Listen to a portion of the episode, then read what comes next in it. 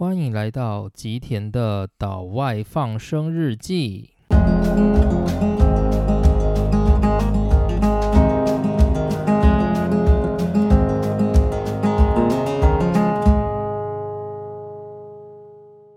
大家好，欢迎来到今天的内容。那今天想跟大家聊的一个话题是半导体工程师是在做什么？那为什么会想聊这个话题呢？当然，主要就是我自己过去也有担任过半导体业界的工程师，那这是其一的原因。所以我自己也是很想要把这个工作相关的一些我自己认为在这个工作上面的一些体验，然后当成日记的方式来分享。那其实最一开始就是迫许我去。设计这个主题的原因，是因为我一直很想告诉大家说，为什么我想要从竹科离开，然后去念博士班的这个道路，就是我很想要让大家知道，说我到底是抱着什么样的心情离开半导体业界。那当然，主要的原因是比较黑暗一点，就是我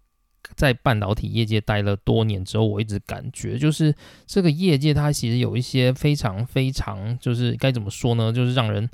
不是很满意的地方，所以有点像是我想要开一个抱怨大会来抱怨我当初在半导体业界工作的一些甘苦谈，然后甚至就是一些我自己感受到的黑暗。那当然，我不能否认说，就是其实我自己并不是讨厌半导体业界、半导体这个工作。然后，甚至应该说，其实我蛮喜欢这个工作的。但是我在半导体业界工作的这段期间呢，就是还是会感受到一些很不太舒服的地方。但我觉得这应该在有工作过的大家都会有这种感觉，因为我认为工作它不可能永远都是完美的嘛，就是你一定会遇到很多，就算这个工作是你多喜欢的工作，你一定会在这个工作里面遇到很多你不喜欢的事。那我觉得主要的原因是因为工作这件事就是一个与人接触的事情嘛，就是工作你就是要跟人接触，而跟人接触就必定会有摩擦，然后你会知道有各种不同习性的人存在这个世界上，而这些不同习性的人，他可能会带给你在你预设的那个工作的。环境底下又多了很多，就是你意想不到的变数。那这些变数就是可能最终会导致你受不了这个职场的一个主要的原因。那我自己就是想要做这个主题，当然有一部分私心，就是因为这样子，就是觉得哦，半导体业界真的是有些地方真的让人看不下去。就是我觉得我自己应该出来讲一些话这样子。但是呢，就是其实我仔细深思熟虑之后，我觉得大部分的公司都是这种情况。所以与其说我要来抱怨说，就是这个公司半导体业界或者是这个环境有什么样子不好的地方，我不如就是陈述，我觉得在这个业界有什么样的问题，然后会发生什么样的事，但是我绝对不会去鼓励大家说，那你就不要做这个工作，或者是你在这个工作上，你绝对不要抱着任何的希望，就是不然你会受伤。我绝对不是要。告诉大家这件事情，而是我会告诉大家说，就是我在工作的这段过程中，我的感受是什么。那我觉得，如果你对于这个半导体很有兴趣的话，你还是能够在里面感受到一些乐趣。那如果你今天有遇到那种就是很不满意或让自己不舒服的地方，那或许可以试着去思考一下，就是你在这个业界你想要得到的是什么，然后你对于你的未来，就是你要在你这个业界的生涯跟你的未来之间做权衡的时候，你应该去做怎么样的判断，然后会可以听到自己最内心的声音，就像我自己一样。我刚开始，我在整个半导体业界也是待到，就是有升到了一部分的职位，然后也有掌握到一些比较重要关键的技术。但是尽管如此，我最终还是在某些权衡之下，就是放弃了半导体业界这份工作，然后先转出来，就是念博士班这样子。那这也是我当初在整个工作上面的，跟我的人生生涯规划上面的一个权衡。所以我会觉得，如果后续有主题会专门讲，就是我在半导体业界的一些生涯的话，我觉得我会比较倾向跟大家讲，就是就是，与其说我去抱怨这个业界有多么的黑暗，然后多么的痛苦，我不如去讲这业界可能会发生什么样的事情。那这些事情会带给你什么样的影响？那你再依照你自己的判断去决定，就是该不该留在这个业界，或者是该不该选择这个业界，或者是该不该离开这个业界这样子。那这是我如果未来可能会分享的话，我可能会朝这个方向。那当然，今天的主题没有讲的那么的，就是血腥。我今天想要讲的是关于整个半导体工程师，他主要是在做什么样的工作。然后你在这个工作里面，就是应该注意什么样的事情，然后它有什么样的气氛，然后值不值得你就是长期继续的做下去？那这是我今天主要想要分享的内容。当然，这里面还是会扯到一些半导体业界，我觉得比较会让人就是很难。就是感到满意的地方，那当然这也是这个业界里面很重要的一个部分。当然，我认为不只是这个业界，就是在很多公司、很多工作上，你一定都会遇到类似的事情。所以也不能说就一定是半导体工程师才会遇到这样子的状况。那总之，这算是我自己个人的经验，就是大家就听听就好这样子。好，那其实除了就是我自己私心想要分享之外呢，就是当然也包括就是我最近有听一些。Podcast 的节目，然后因为最近嘛，就是前一阵子就是车用电子非常非常的红的原因，是因为就是车用电子已经爆炸性的成长，可是制作车用电子晶片的厂商它跟不上那个速度，所以最终就导致了车用电子的缺货。然后再加上呢，就是有一些重要的车用电子大厂，例如说像日本的瑞萨半导体等等，那它又发生了火警，就是造成了某些产能的损失，所以又接着让整个半车用电子的那个半导体供货更加的严峻，所以就造成了就是最近不是有很多就是欧美的公司，然后来拜托台湾说，可不可以请你们就是加强让你们的晶圆代工，例如说台积电、联电。强化他们去供应车用电子，来疏解这个车用电子就是缺货的困境，这样子。那所以因为这个原因呢，就是台湾的那个护国神山台积电，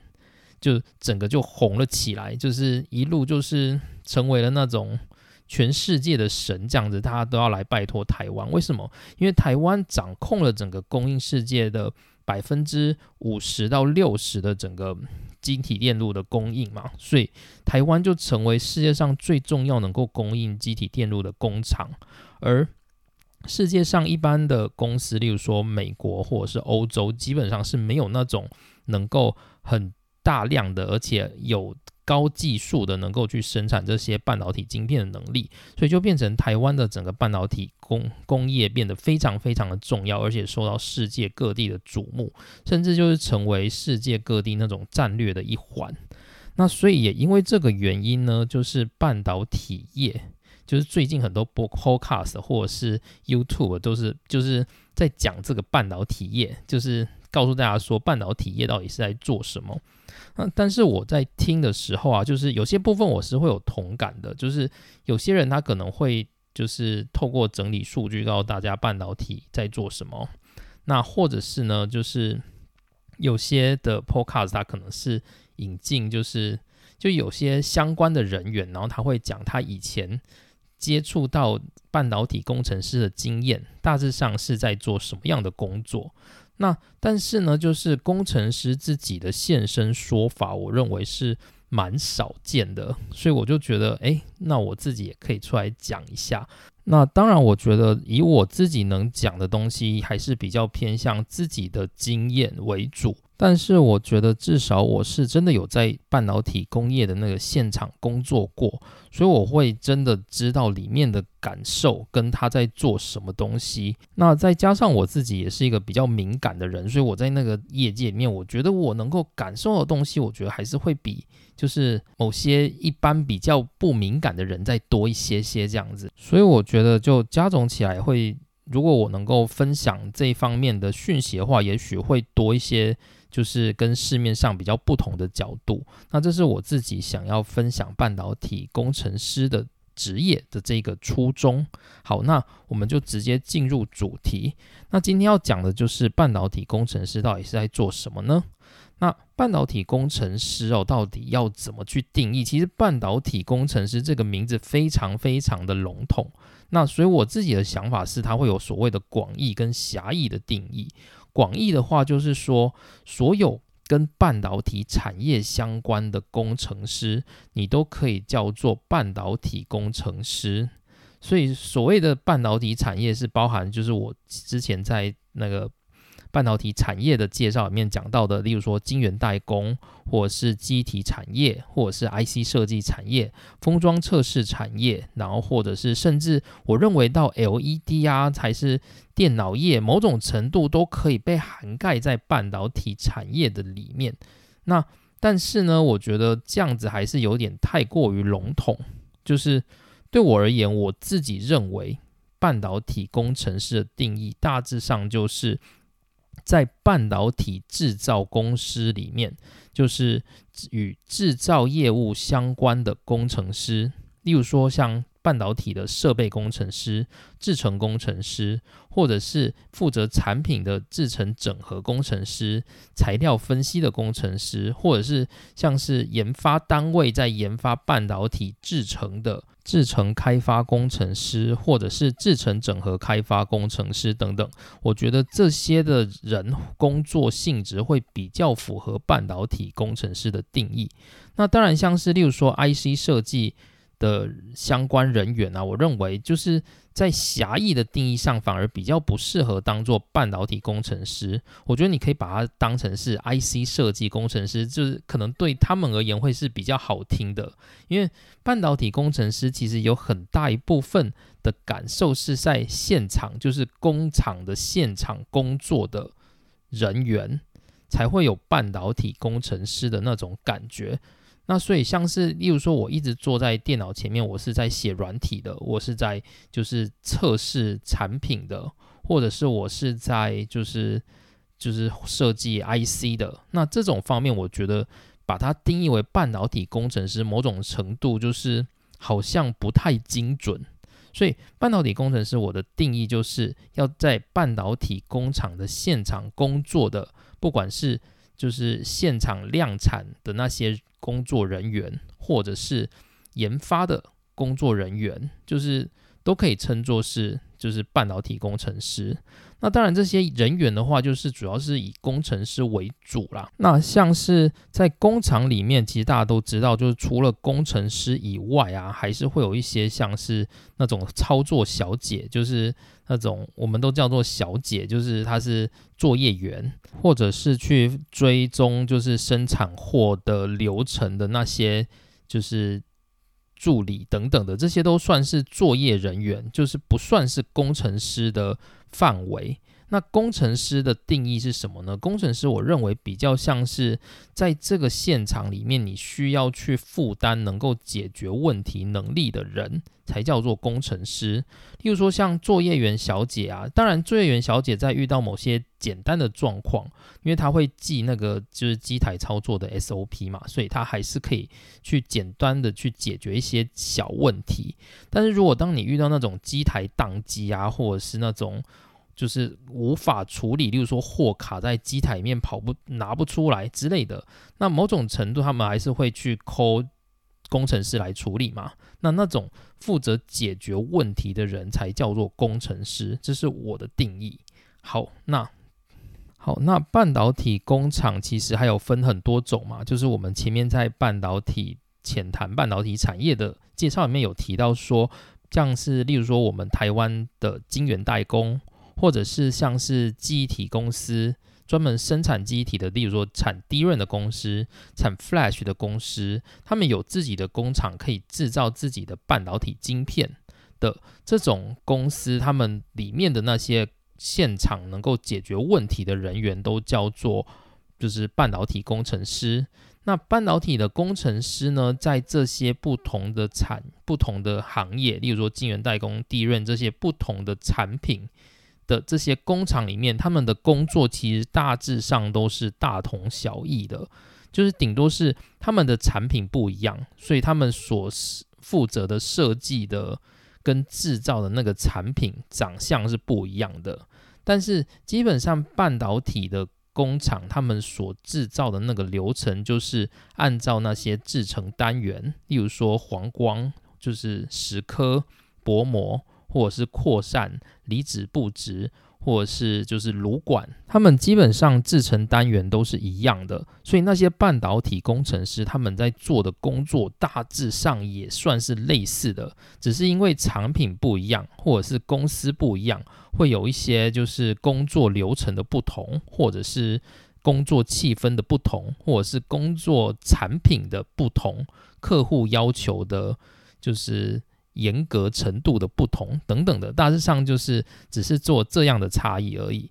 但不管怎么样，就是半导体工厂他们那些从制成的量产到制成的开发的这些工程师，我认为都是可以称作半导体工程师的。好，那我自己的话呢，我过去担任的半导体工程师，主要是在做制成开发的工程师。所以，因为我们工作上也是都要不断的去碰到半导体制成，甚至是产线的那些制造的技术，那所以我们称作半导体工程师，我认为是没有问题的。那我过去的公司呢，主要的产品是就是在做 Flash。Flash 记是一种记忆体，就是我还没有讲到 Flash 的记忆体介绍，但是 Flash 它就是一种记忆体。那市面上主要的 Flash 产品有两种，一种叫做 No Flash，一种叫做 Name Flash。那 Name Flash 它大概占据整个市场的大概百分之九十五 percent，而 No Flash 大概占据百分之五 percent 左右。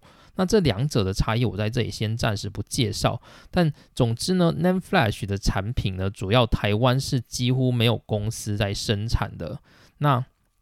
大部分的工厂就是以 Samsung，然后跟现在的 Qxia，或者是 Western Digital，或者是像美光这些公司才是主要的 Name Flash 制造公司。那台湾的话，就是我过去担任的公司。它是主要是做 No Flash 的。那我过去待的那一家公司呢，它就是 No Flash 的主要供应商，而且是世界上最大的 No Flash 供应商。那虽然对那种就是 Samsung 那些公司而言，No Flash 它的市场很小，就是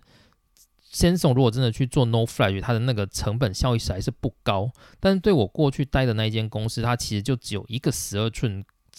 晶圆厂，所以他只要能够把 No Flash 的这个市场包下来，他整个公司就饱了。所以对于这一种小公司而言，他吃 No Flash 的市场其实还算是蛮足够的。那我之前所待的那一家就是台湾的机体公司，就是专门在做 No Flash 的供应商。那所以我觉得他那就是我过去待的那家公司，我自己个人的想法是，我觉得它算是台湾的机体公司里面。最好的一家了，就是以市占率的技术能力来看的话，就是我觉得我过去待的那家公司，它是很重视自主研发，所以我认为它算是整个台湾业界记忆体公司里面算是最好的一家。那虽然说是最好，但是当然也不能跟就是台积电那种去做比较啦。但是我觉得。你把 IDM 厂拿来跟晶圆代工比，我觉得本来就没有那么重大的意义，就很像是你去比 QXIA，就是跟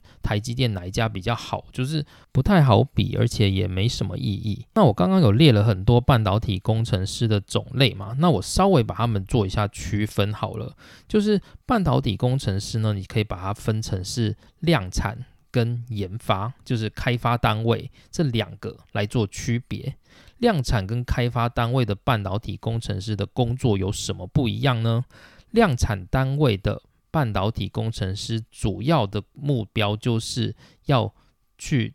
解决量产的产品的问题，这个就是量产产线的半导体工程师的工作。所以产线的半导体工程师就有分成设备工程师，然后制程工程师、制程整合工程师等等。那当然，其实还有一些像是比较工业工程之类的工程师，或者是制造科长这一类的，但我觉得那种就比较不算是在触碰半导体制成的这相关的工程师，所以我这里就暂时不做讨论。总之，我这里就只先介绍设备制成跟制成整合到底是在做什么事情。那设备的话，顾名思义就是负责处理设备的工程师嘛，所以他的工作就是你讲。比较直白一点，就是要修理机台这样子，是以半导体的各种各大小小、大大小小的机台，那每个机台基本上都会有负责的工程师来处理它的问题，以确保能够让量产顺利的进行嘛。所以设备工程师就是当你负责的机台有问题的时候，你要负责去处理解决那个问题。那当设备工程师他如果无法解决那个问题怎么办？没关系，他就抠那个机台的厂商，所以就是那个机台的厂商就是别家公司的工程师可能会来帮忙协助。好，那接着是制程工程师，制程工程师在做什么呢？制程工程师他就不是依设备来分，他是依制程的种类来分。例如说半导体的制程里面有所谓的黄光。也有所谓的蚀刻，也有所谓的薄膜。那这细节是什么，我就不细讲。总之，这种制成不同的关系，会需要不同专门的工程师来，就是解决这相关的问题。例如说，黄光的。部门就会有黄光的工程师负责解决在制造过程中黄光相关的问题，那蚀刻的工程师就是负责解决蚀刻相关的问题。那这种依照制成单元来分的，就是制成工程师。好，那第三种，我觉得大家通常比较。无法理解的叫做制程整合工程师。制程整合工程师在做什么呢？制程整合工程师一般是依产品的种类来分。制程整合工程师的目标就是他要希望某一种产品它出货的结果是没有问题的。所以制程整合工程师他是看整个产品的所有制程。那今天如果出货前的那些产品在测试上发现了有一些很奇怪的电性问题，那制程整合工程师的工作就是去审视这整段的制程里面哪些制程可能会造成这种电性上的问题。那制程整合它就会去集结那些就是刚刚提到的制程工程师或者是设备工程师来做讨论。在那些就是有被怀疑的制成里面去做一些实验，例如说把某个膜换掉啊，或者是把某一个膜的厚度加厚之类的，类似这种状况，或者是把十颗的那个量增加等等的，类似这种状况，然后去看看最终的结果有没有办法解决这种电信上的问题。所以制成整合它是去以整个产品为目标，然后去。协调所有的制程跟设备相关的工程师一起来解决这个产品的问题，这个就是制程整合工程师的任务。这样子，那通常量产的产品很多嘛，就是不可能一个产品就只有一个种，就不可能一个公司它只有产一种产品。所以，例如说像台积电好了，它一定会有产，例如说符合 NVIDIA 的，就是绘图晶片，或者是要给苹果的处理器。那通常就是一个工厂，它会有一个就是制成整合的部门，或者是多个啦。那主要就是可能会有那种一个整制成整合的部门，它要负责带领，就是解决多样产品这种状况。这个就是制成整合的工作。那除了这些，我讲到这些是属于量产单位的。那接着在研发单位呢，也有一批就是类似的人在做类似的事情。但是他们在研发单位的目标做的是未来要生产的产品，例如说像台积电好了，台积电它可能现在目前可以量产的，就是制成成熟的制成大概要七纳米，那所以就是目前产线的那些工程师，他们所负责的就是正在量产七纳米，然后可以供货给客户的那些产品，那像是。未来可能要进展到五纳米嘛？那进展到五纳米的时候，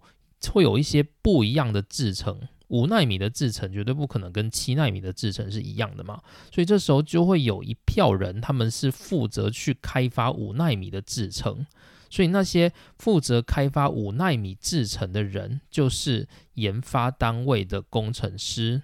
好，那他们在负责的就是这个公司未来可能会量产的产品，这个就是研发工程师的工作。那研发工程师他就会有分研发的半导体工程师，他就会有分两，主要就是两类，一个就是制程开发工程师，一种是制程整合开发工程师，那就没有设备工程师了。为什么？因为设备就是现场人员才会去解决设备的问题嘛，所以研发单位基本上是不会有设备研发的人员。那除此之外的话，就是有制程开发的人员跟制程整合开发的人员。那制程开发的人员主要就是负责以制程的单元为分例如说黄光开发人员、石刻开发人员，或者是薄膜开发人员、炉管的开发人员等等。那他们的目标就是要去创造新的给下一代的制程所使用的新制程所需要的那个。技术就是制程开发人员的工作。那制程整合开发的工程师他们在做什么呢？他们就是负责未来的那一个产品，未来要量产的那个产品，如何透过未来的新制程去达成。他们要把那个制造的流程给产生出来，给建立起来。所以他们要做的就是去找那些制程开发的工程师，一同去建立这个制造流程，能够产出未来能够量产的产品。所以这个就是研发单位的半导体工程师，就是有制程开发跟制程整合开发这两个主要的工程师。好，那所以我自己的话呢，我属于的就是研发单位的制程整合开发工程师，这个是我过去的工作。那我们过去待的那一间 Flash 厂，就是我刚开始进厂之后，那一家公司就就是有。目标要朝向就是 Name Flash 的产业迈进，所以我那时候刚进公司的时候，我就进到了就是比较新的，就是那个公司的 Name Flash 的开发部门。所以我的我们这个部门所要负责的就是就是未来要量产的 Name Flash 产品。那我们就是以一个产品为单位，然后我们是因为我们是制成整合开发嘛，所以我们就是负责要把这个叫做未来要量产的 Name Flash 产品把它做出来，所以我们要建立那个制成流程，这样子，这就是我们主要的工作。好，那接着呢，就是这些半导体工程师他要做什么哦？就是我把它分阶段来讲好了，就是主要当然就有新人阶段，就是如果你今天是一个半导体工程师的新人，你要做什么事？然后跟如果你是变成资深的工程师，然后甚至到经理级的人，你是要做什么事？就我过去的经验的话，我是担任到专案经理，那所以我是有负责比较稍微大一点的专案来做，那所以我就是针对这两个期间来做介绍。那首先新人时期呢，就是你刚进去公司嘛。那我觉得啊，就是半导体工程师的这个工作，它是一个就是半导体业界，我认为它是一个最能够就是呃符合就是最能够允许学非所用的一个职位。就是例如说像 IC 设计工程师好了，就如果你过去啊，例如说你在大学硕士，你不是研做相关 IC 设计的研究，你没有相关经验的话，其实你不太容易进去。或者是例如说你是软体工程师好了，你过去如果没有太有软体的经验，你是没有办法进去的。但是半导体工程师，因为他是工厂，他需要的人非常非常的多，所以不可能所有的人硕士的研究都符合半导体，所以不一定要就是过去有半导体经验的人才能担任。所以像是如果你有有很多人，他可能做的是那种完全学的是完全跟半导体不相干的，例如说像是机械系好了，或者是什么航空系，或者是像我们成大有那种什么造船系好了，那些其实都有机会担任半导体工程师。但是如果你没有半导体相关知识的话，通常公司会比较希望你去担任产线上面的工程师，例如说像是设备工程师等等，通常是比较容易会。被分到那样的部门去，那如果你今天是主专，就是半导体主专业出身的，例如说像我们电机系的这种固态组，就是专门就是在修半导体，然后我们懂电晶体的元件跟制程等等的，那这种的就比较容易进到就是研发单位的制程开发工程师，或者是像是如果你今天是做比较化学、化工或者是物理相关的学科，就可能比较容易进到就是制程工。程师这样子，那如果你今天是那种材料毕业、材料学毕业的人，你比较容易就是也是有机会进到制程工程师或者是制程整合工程师，那你有可能就是去担任一些像材料分析的工程师这样子。那材料分析是在做什么呢？就材料分析的话，大致上就是在处理显微镜的事情。就是其实，在业界啊，就是我们要看那种就是二次电子显微镜，就是 SEM 嘛，或者是像是穿隧式显微镜，就是 TEM 这种。就因为半导体嘛，就是它的那个制程非常非常细，所以你要看你的制程做出来的那个长，就是。产品的长相长怎么样子，你就要去用显微镜切它。那所以显显微镜切它就是一个技术。那通常其实这种就是做显微镜的工作，通常都是有那种助理小姐在做，但是通常也是会需要有专门的工程师来负责去。判读这些资料，就例如说你是病人，然后你去拍 X 光嘛，那护士小姐通常也可以帮你拍嘛，就是可能只要按一个按钮就好了。但是通常在判读那个 X 光片的资料的时候，还是要有专门的医生在那边帮忙看嘛。那那个专门的医生就是材料分析工程师，大概就是这样子。好，那所以就是。所以就是半导体工程师呢，很多时候就是你刚进去，其实你是什么都不会的，你甚至连半导体都是什么都不知道。所以你刚开始进去的时候，大概就是处于一种就是完全纯白纸的状况。或者是，即使你就算在业，就是在学校已经学过半导体，或者是你甚至也知道电晶体是什么，你进到半导体业界会发现是一个完全不同的东西。因为你过去在学校学到的那些东西都是很平面的，然后很简单的，然后很就是没有那么多复杂的状况。但是你在半导体产业所遇到的，就是它的整那种制成结构已经是相当相当的复杂，所以你会处于一种就是。就算你今天过去是就是纯写，就算你可能是台大电机系毕业好了，你进到台积电去工作的时候，你还是会发现，哎，那里面到底是在做什么？这样子还是会有这样子的感觉。所以新人的期间呢，就是一个努力学习的阶段哦。那新人的话，通常会做什么样的工作？新人期间大概我可能觉得大概一年到。刚进公司到就是一年多两年吧，就是我认为都算是比较初阶的新人期间的部分。那这个这几个阶段呢，通常你比较容易会被分配到的工作就是杂物，因为半导体工程师就是有很多的杂物要做。例如说，你可能要把 wafer，就是把晶圆从晶圆厂里面取出来，然后要送件去给显微镜看，然后或者是要切片。等等的，那这些都是属于杂物，但有些这种杂物，其实部门通常都会有一些助理可以帮你处理这种杂物，但是有些事情是助理没有办法处理的，是需要有工程师去判断的。那这种时候，新人的工作就有点像是会被去指派做类似这种事情，就是你要能够去帮。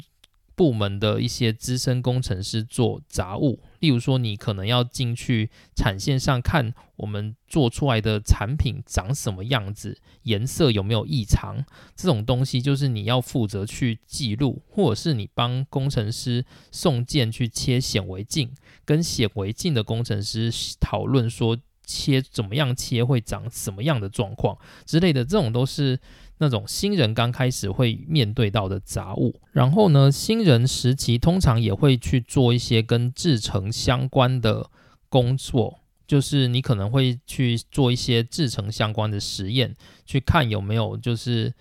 就是制程上面的问题，或者是电信上面的问题。但是通常新人被指派的工作，通常都是属于一个案件一个案件，非常非常片段。就是主管有时候他可能在某一个问题里面，他发现有一些细节，他可能就会指派新人去做。所以新人基本上有点像是在打游击战的感觉，就是你会在很多很多的片段里面，然后去渐渐做实验，然后累积那个就是制成。工作的手感这样子，好，那就是我记得我之前听有一个 Podcast 节目，他有讲到一个很重要的点，就是他是说台积电啊，他说台积电的工程师呢，就是其实大部分都是做中学。那其实不只是台积电，就是大部分我认为半导体工程师他们都是做中学，因为通常你一进到一个部门，甚至你会觉得有一点点被冷落的感觉，因为。大家都非常非常的忙，就是半导体工程师的工作非常非常忙，所以造成就是大部分人其实不会有很好或者是很。悠闲的闲情逸致去教新人。如果你今天被好好的教了，就是那可能是你就是修得上辈子的福气。但如果没有被教导的话，那其实也是理所当然的。所以新人有很大的一部分是在那种就是懵懵懂懂、跌跌撞撞的状况下面不断的犯错，然后找到最终就是自己的一套方法。那通常新人也很容易犯错嘛，所以那些就是。各大长官啊，就是通常会喜欢在会议上面，就是刁那些新人说，就是你在做什么，就是你怎么搞不清楚状况等等的之类的，会给你很多这种下马威。那这种就是在当新人的时候要面对的问题。当然也有可能，就是如果你遇到那些比较愿意同情你的同事，或是可以互相取暖的同梯，那就会对你的职场生涯有帮助。但是如果你今天是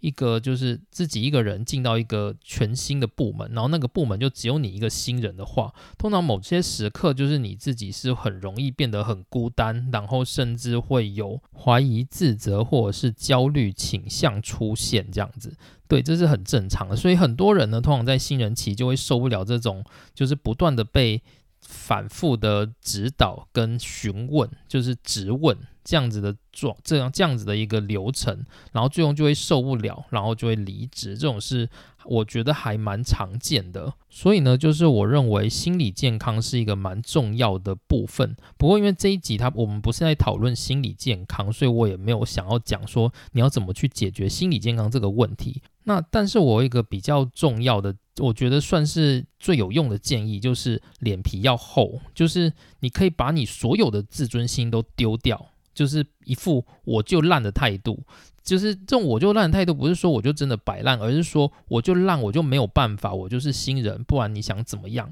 我觉得你可以比较把自己的心态放在这样子的状态，这样子我认为是在半导体业界比较容易活下来的一个方式。好，那除了这个以外的话，就是新人啊，我觉得他会有一些必要的能，就是新人他要培养的能力有两种，一种是基本能力，一种叫做能够让你进阶成资深工程师的能力，这个就要看个人的造化。基本上，基本能力的话是所有新人期间通通都会要学习的能力，例如说像是现场的技术，你的工厂要怎么进去。然后你要怎么用，就是你的晶圆来做实验，然后或者是你要怎么去安排你的实验，安排一些简单的实验，或者是你要怎么去分析数据，或者是像制成整合工程师，我们通常都需要带货，就是我们要去带实验货，所以那些实验货遇到的话，你问题的话，你要怎么处理，这些都是你在新人期间必须去学会的基本能力。那另外呢，就是后面这个能力，就是慢慢练习。这种能力就是能够让你晋升成资深工程师的能力。那这种能力的话，就不是所有的人都做得到的。就是以我的观察，我认为真的不是所有的人都能够做得到。通常基本能力的话，最终就是你发现那些来了两年、三年、四年的工程师，他们一定都会有基本能力。但是，并不是所有来了三四年的工程师都会具备我等下要提的那些能力。但是那些能力才是能够让你成一个从一个就是新人之前的工程师的。能力进展到一个资深工程师的能力，然后甚至让你能够获得上级的赏识，甚至是有就是工作的成果，然后能够升等，这就要是看你后面所培养出来的那个能力。那那个能力是什么呢？主要就是你的判读数据的能力。判读数据的能力是什么意思？就是我们刚刚提到基本能力，就是你要学会去分析嘛，就是把数据整理出来。可是整理出来之后，怎么去判断那个数据，把它判断成有用的东西呢？就是你怎么利用你眼前这些数据去判断出一个好的。就是可能是比较正确的一个解决方式，那这个就是判读数据的能力，这个是不是每个人都做得到？但是如果你有心想要往更资深的工程师，甚至是更高的层级迈进的话，判读数据的能力是你必须要去培养的。然后另外就是做简报的能力也很重要。然后做简报的能力有点像是你如何去把眼前的这个问题变成一个故事，好的故事呈现给人家，这个也是一个就是要慢慢去培养的能力。很多人呢，他们也是都停留在说就是照本宣科的把就是实验结果列出来，但是就是你如果只能做到这样的话，其实你是没有办法从一个比较。普通的工程师进阶到比较资深有能力的工程师，所以这是一个需要培养的能力。然后另外也还有一个能力是，就是你要学习去提出自己的意见跟看法。就是在新人时期的时候，大部分人通常都是接收到各方的意见或各方大佬的意见，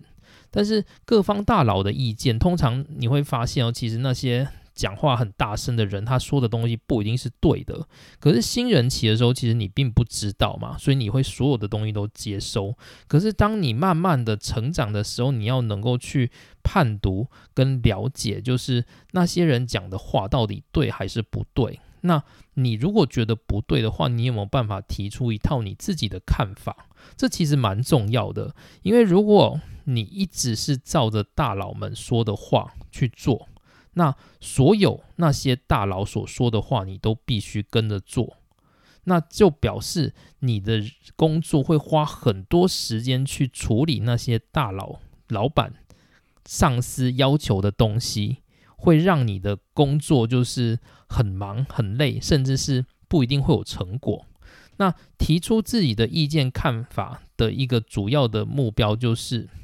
你能够去反驳大佬。丧失那些不重要的意见，去把所有正确的意见回归到一个正轨，这样的做法可以大大的去消减你的工作量，这也算是一个我觉得蛮重要的能力。好，那如果你今天有办法培养出这样子的能力，就是判读数据的能力，然后做简报的能力，或者是提出自己看法意见的能力，那你就有机会进展到就是资深工程师的专案经理级的这样子一个。角色，那当你能够进到这个角色的时候，你就会再做一些更大的工作。例如说，你会处理更大的制成问题，就是有些问题它制成问题是小的，例如说我要解决一些产线上面的脏东西，那这算是小制成问题嘛？那有一些是，例如说你要处理一个很大的电信问题，这种就算是大的专案。那如果当你能够提升自己的能力的话，就是你会慢慢的开始可以去接比较重大的专案，那就是你进展到资深工程师或者是专案经理级你的工作内容。那同时你也可能会被安排到就是去带领新人、教导新人。就如果你有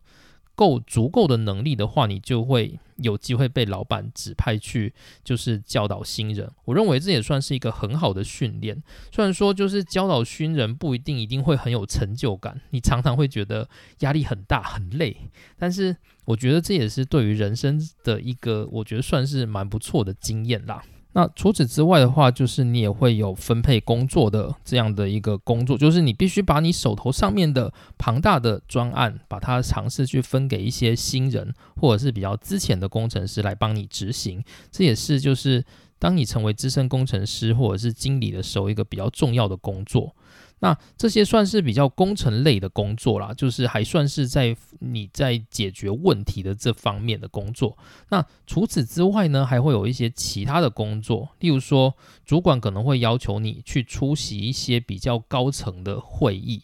然后因为通常你的上司自己通常都是懒得报告或者是懒得做报告的人。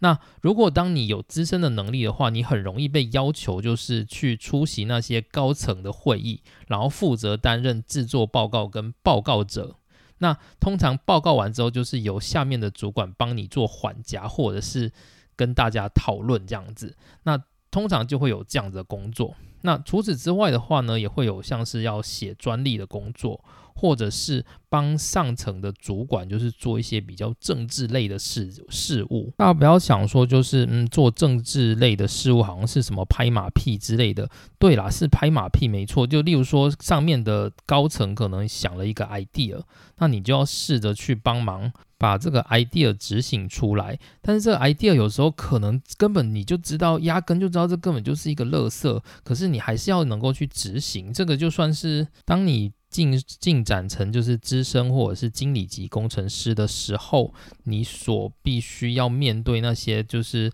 非己所愿的事情，而且你会发现那那种非己所愿的事情会越来越多，就是这也是没有办法的，就是。如果你想要进展，你想要变成经理，你想要变成受到人家注目，你最终就是会有这样子的事情来烦你。那这就是你变成资深的或者是经理级的工程师，你所要面对的状况。好，那这个阶段呢，你要培养什么样的能力？我认为就是第一个你要培养的就是如何让自己成为一个狠心的人，就是。如果你今天是一个善良的人，你可能会觉得你希望当一个好主管，希望当一个好部署，对底下的人、底下的那些之前的工程师、新人，你希望善良的对待他们；你对上面的主管，你也希望自己是使命必达。可是当你做到这样子的话，你的生活一定会被打乱，你甚至会完全没有自己的生活品质。所以我认为，就是。在这个阶段，你必须要培养的能力就是如何能够就是成为一个狠心的人，不管是你对待下属，或者是甚至你是对待上司，当上司提出不合理的要求，你也能够去拒绝。我认为这是在这个阶段要培养的一个，我觉得算是蛮重要的能力。那除此之外的话，就是也包含了就是你的反应，就是你有没有办法把你眼前所遇到的状况，把它美化成一个就是整个上司或者是更高层的人都能够接受的漂亮的故事，这也是一个很重要的能力，就是说故事的能力跟就是狠心的能力，这两个是我认为你在这个阶段应该要具备的。那我自己的话，我是觉得自己没有办法成为一个狠心的人，就是我通常都觉得，例如说像我过去在带新人的时候，我都觉得，因为我自己是新人的时候，我也是遭遇到一些我觉得比较不舒服的对待，那我就会希望自己不要成为这样子的人，所以我都对新人很善良，然后对于新人所要工作的事情，我都交代的清清楚楚，然后我希望他们就是不要就是。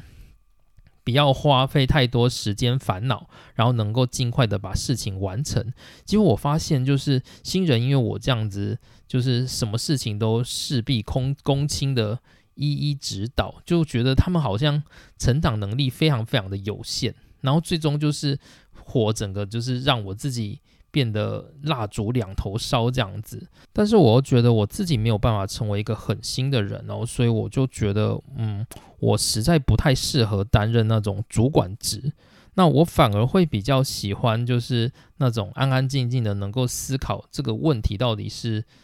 为什么会有这种状况，然后去做实验解决问题。这反而是好像是我比较喜欢的半导体工程师的工作。那对于那种就是跟人接触，然后有太多。mega 要处理的，我反而会觉得这好像不太适合我，就是我没有办法成为一个良好的主管这样子，这也算是我在半导体工程师的生涯里面比较灰心的一件事情。那时间大概差不多，就是我半导体工程师的内容大概就工作内容大概就介绍到这边。那最后来讲一下，就是其实啊，虽然我说要培养这么多能力，然后可以帮助你能够成为一个资深工程师或者是经理级的工程师，但是不管怎么样，所有的事情其实都取决于运气。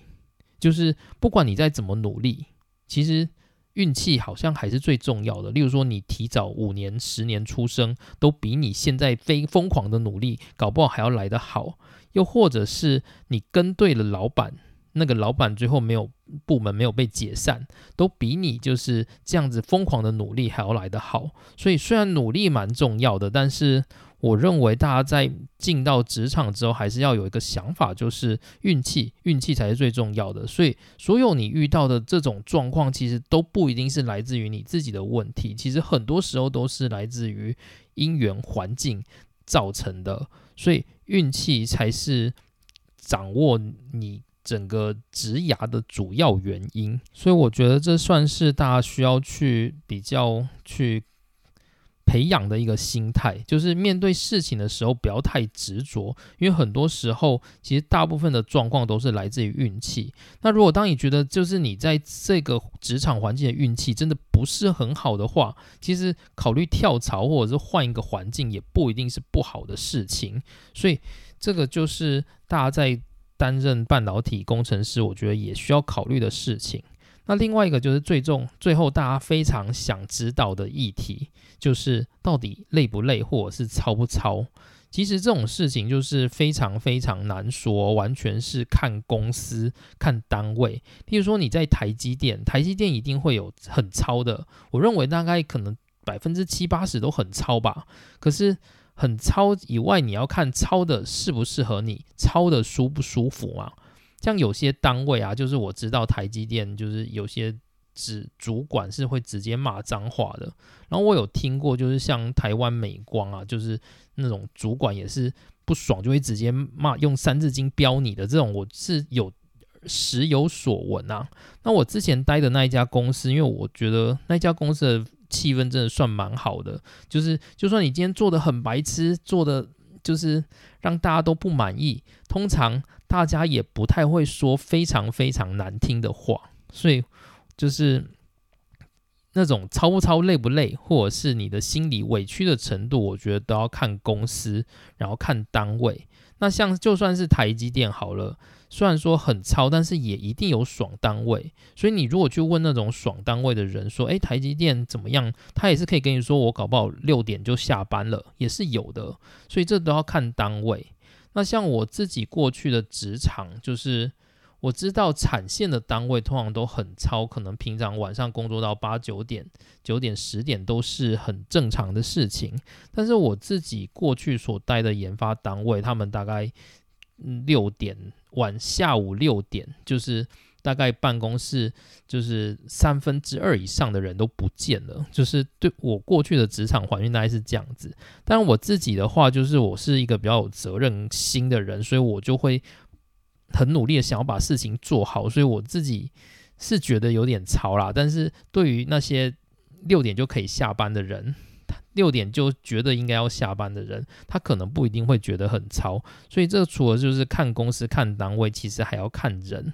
那如何去避免就是进到那种血汗单位呢？我认为就是如果你有人脉，或者是询问，或者是去了解，都很重要。然后另外就是你也要思考一下，就是工作这一件事情，就是什么东西对你很重要？到底是薪水很重要，还是尊严很重要？例如说，你今天如果被老板骂三字经，每天都骂三字经，但是你一年就可以领三四百万，好，那你要不要？如果你真的觉得这样子领三四百万你也觉得可以接受，那这个这种每天标三字经的单位就很适合你。那如果你今天是觉得哦，我每天被标到三字经我都受不了了，这些三四百万就是我根本就没办法抚平我内心的痛苦，那这样子的话。尊严对你而言就比钱还要重要，就是你就要自己去衡量，说什么东西是对你在职场上是比较重要的。好，那我今天大家就先讲到这边。如果有问题的话，我会把我的信箱留在我的主要的介绍上面。那如果大家有问题的话，也可以透过寄信，或者是有什么样的想听的话，也可以就是寄信给我，然后我会把它斟酌变成主题来讲。因为有时候就是自己做啊，也不知道就是真正其实听众想要听的是什么。那通常我都会想说讲我想讲的啦，但是。就是有时候又会觉得说，如果听众有一些想法，或者是想知道什么，那我再讲，说不定会变得比较有效率一点。所以如果今天真的有问题的话，也是可以麻烦就是寄信给我，那我会再来斟酌把问题变成是主题来说明。好，那今天的内容就到这边，大家下次听，拜拜。